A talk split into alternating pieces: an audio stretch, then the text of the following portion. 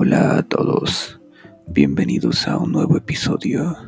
En esta ocasión narraré Polaris de nuestro querido autor Howard Phillips Lovecraft. Espero les guste.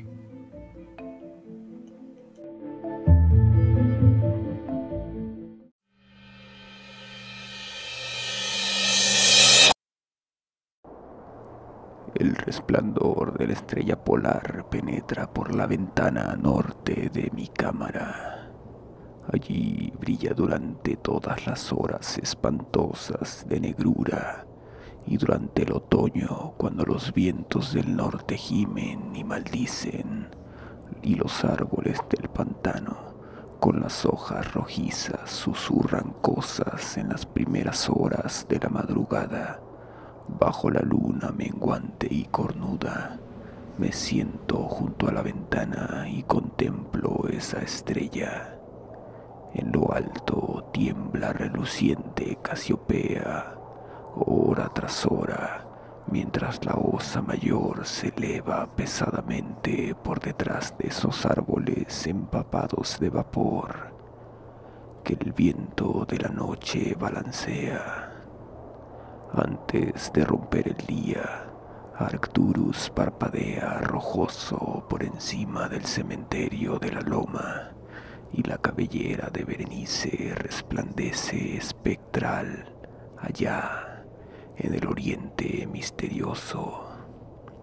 Pero la estrella polar sigue mirando con recelo, fija en el mismo punto de la negra bóveda parpadeando espantosamente como un ojo insensato y vigilante que pugna por transmitir algún extraño mensaje, aunque no recuerda nada, salvo que un día tuvo un mensaje que transmitir.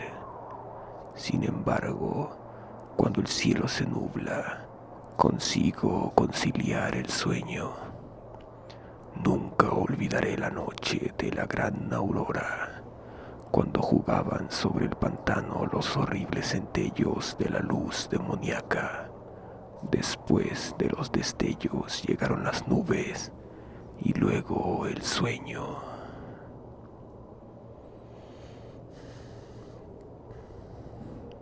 Y bajo una luna menguante y cornuda vi la ciudad por primera vez.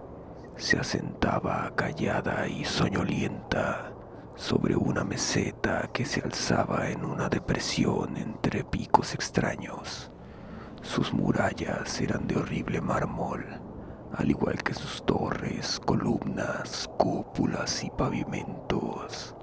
En las calles había columnas de mármol en cuya parte superior se alzaban esculpidas imágenes de hombres graves y barbados el aire era cálido y manso, y en lo alto, apenas a 10 grados del cenit, brillaba vigilante esa estrella polar.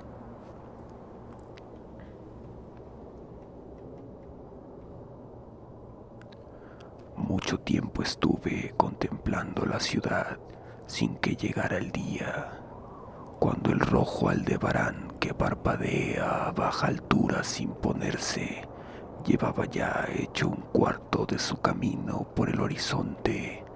Vi luz y movimiento en las casas y las calles, formas extrañamente vestidas, a un tiempo nobles y familiares, deambulaban bajo la luna menguante y cornuda los hombres hablaban sabiamente en una lengua que yo entendía, si bien era distinta de la que conocía.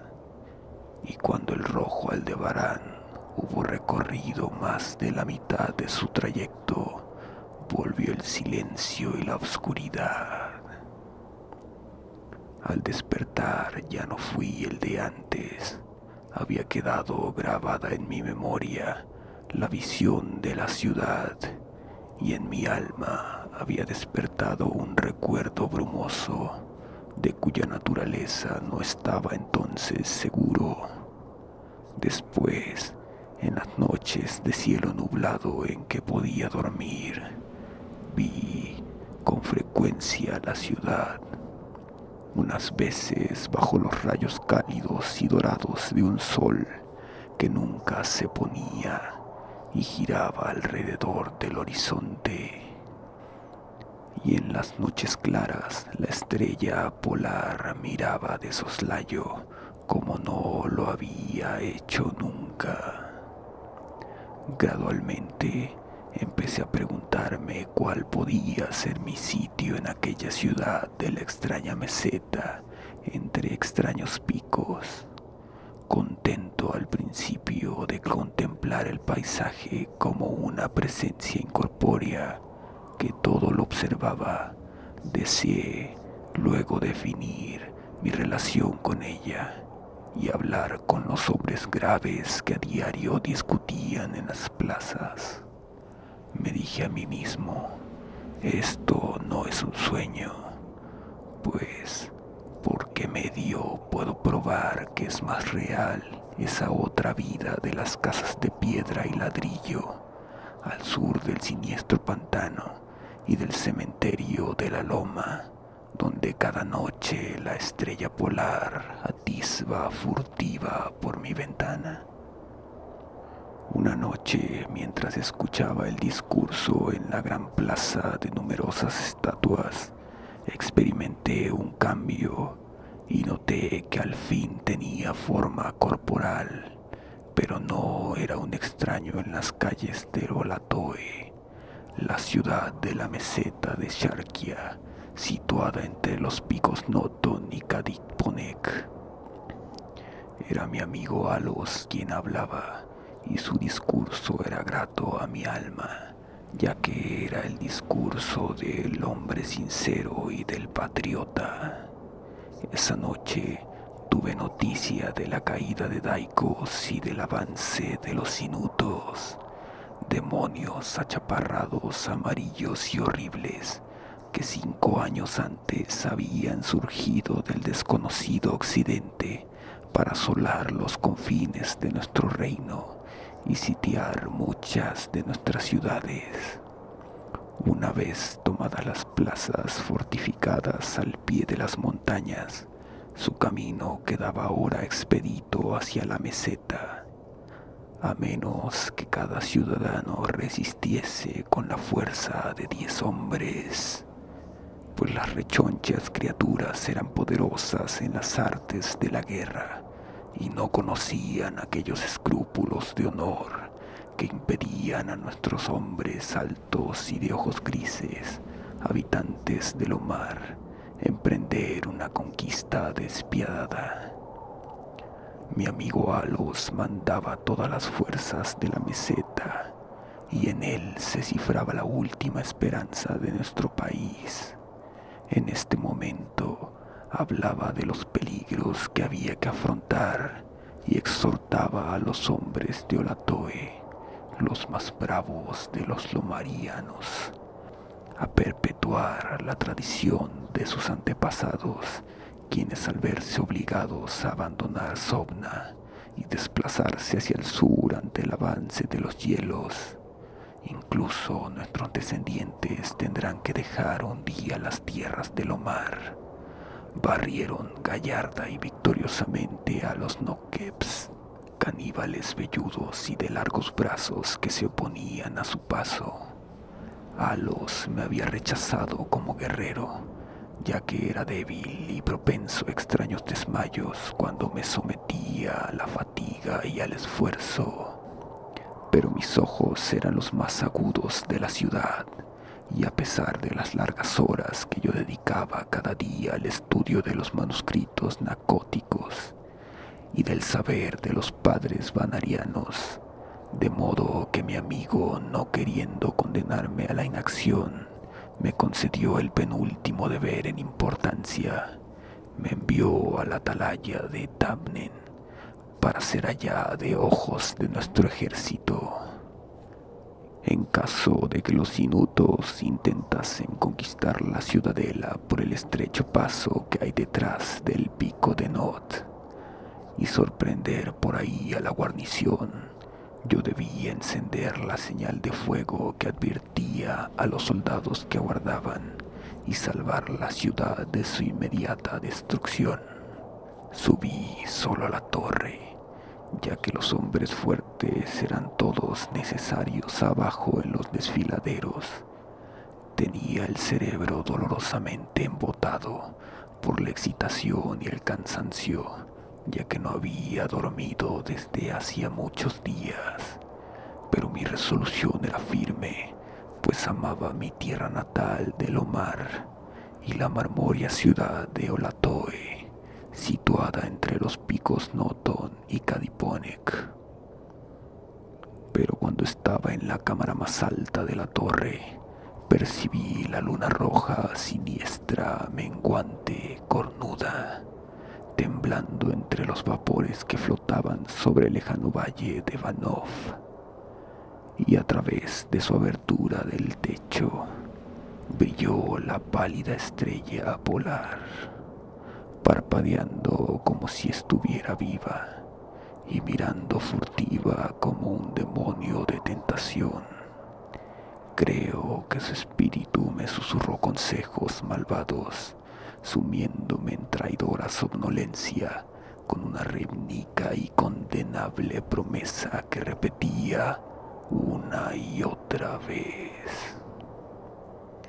Duerme, vigía, hasta que las esferas giren 26.000 años y yo regrese al lugar donde ahora ardo. Después otros astros surgirán en el eje de los cielos, astros que sosieguen, astros que bendigan. Solo cuando mi órbita concluya, turbará el pasado tu puerta. En vano trate de vencer mi somnolencia intentando relacionar estas extrañas palabras con alguno de los saberes celestes que yo había aprendido en los manuscritos narcóticos.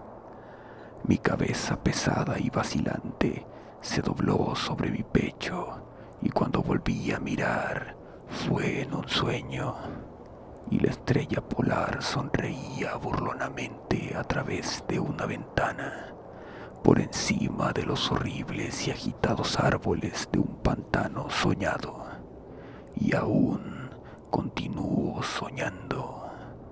En mi vergüenza y desesperación, grito a veces frenéticamente, suplicando a las criaturas soñadas de mi alrededor que me despierten. No vaya a ser que los inutos suban furtivamente por detrás del pico de Noton y tomen la ciudadela por sorpresa. Pero estas criaturas son demonios, se ríen de mí y me dicen que no sueño. Se burlan mientras duermo. Entre tanto, puede que los enemigos achaparrados y amarillos estén acercando a nosotros con sigilo. He faltado a mi deber y he traicionado a la marmórea ciudad de Olatoe. He sido desleal a Alos, mi amigo y capitán. Sin embargo, estas sombras de mis sueños se burlan de mí. Dicen que no existe ninguna tierra de lo mar, salvo en mis nocturnos desvaríos, que en esas regiones donde la estrella polar brilla en lo alto, y donde el rojo aldebarán se arrastra lentamente por el horizonte, no ha habido otra cosa que hielo y nieve durante milenios, ni otros hombres que esas criaturas rechonchas y amarillas, marchitas por el frío que se llaman esquimales. Y mientras escribo en mi culpable agonía, frenético por salvar a la ciudad, cuyo peligro aumenta a cada instante, y lucho en vano por liberarme de esta pesadilla en la que parece que estoy en una casa de piedra y de ladrillos, al sur de un siniestro pantano y un cementerio en lo alto de la loma, la estrella polar, perversa y monstruosa, mora desde la negra bóveda y parpadea horriblemente como un ojo insensato que pugna por transmitir algún mensaje. aunque no recuerda nada, salvo que un día tuvo un mensaje que transmitir.